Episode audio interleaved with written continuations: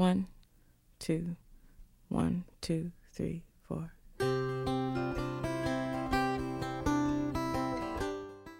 Hi guys, welcome to Tina English Show。趣味记单词，让你抓狂的单词记忆从此变得简单而有趣。This is Tina。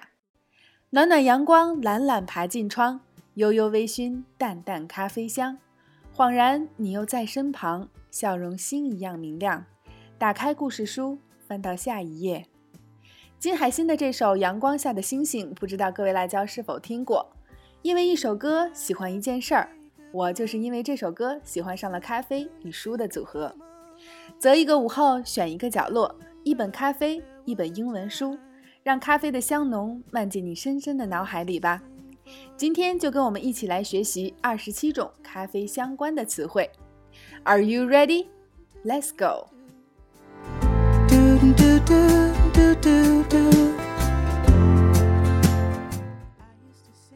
Espresso.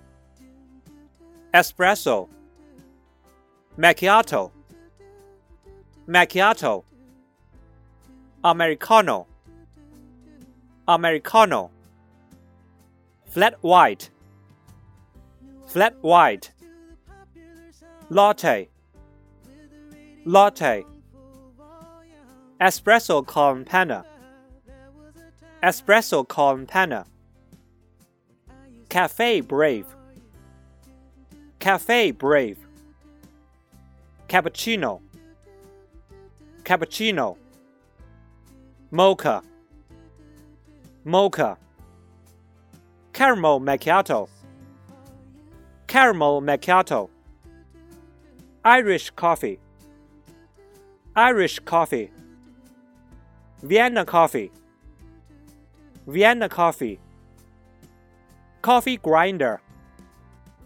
Coffee grinder, coffee maker, coffee maker, coffee shop, coffee shop, stirrer, stirrer, latte art, latte art, milk foam, milk foam, straw.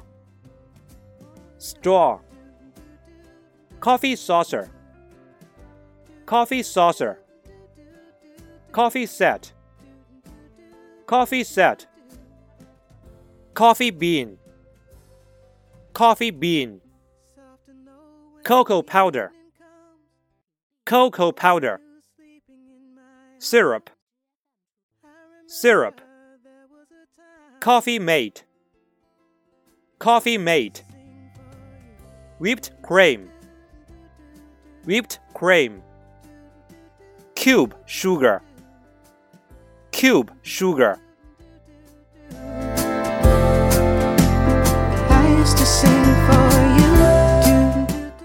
好了，以上关于咖啡的二十七个单词，你都记住了吗？